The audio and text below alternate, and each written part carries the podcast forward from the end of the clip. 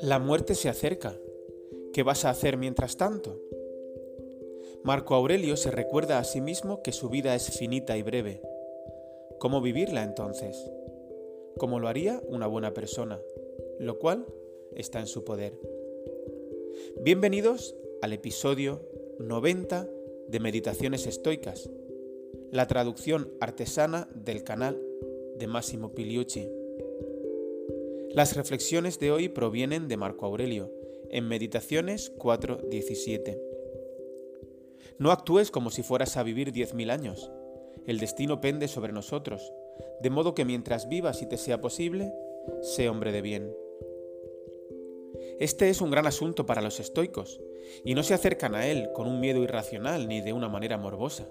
Al contrario, entienden que se trata del proceso más natural, y precisamente porque la muerte es natural e inevitable, y además porque nunca sabemos cuándo vendrá, esa vida debe ser vivida con urgencia y debe ser vivida bien.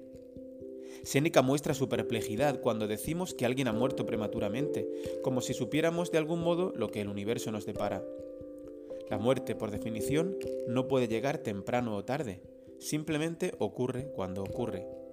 Sin embargo, una cosa sí sabemos, como Marco Aurelio nos recuerda en la cita, será muy pronto, porque la vida humana no solo es finita, sino breve. Este conocimiento es lo que nos debe dar el ímpetu para vivir bien mientras podamos, que es por lo que los estoicos se recuerdan a sí mismos su propia mortalidad a diario. ¿Y qué significa vivir bien estoicamente hablando? Tal y como Marco Aurelio dice, mientras esté en tu poder, sé bueno.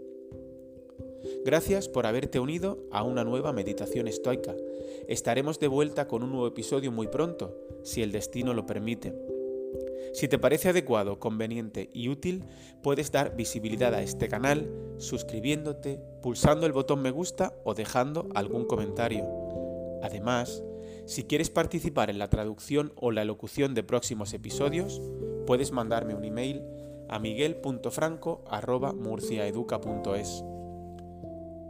Desde Lorca os mando muchos ánimos a todos los oyentes de España y de Europa por la situación complicada que estamos viviendo con el coronavirus. Ánimo y estoicismo.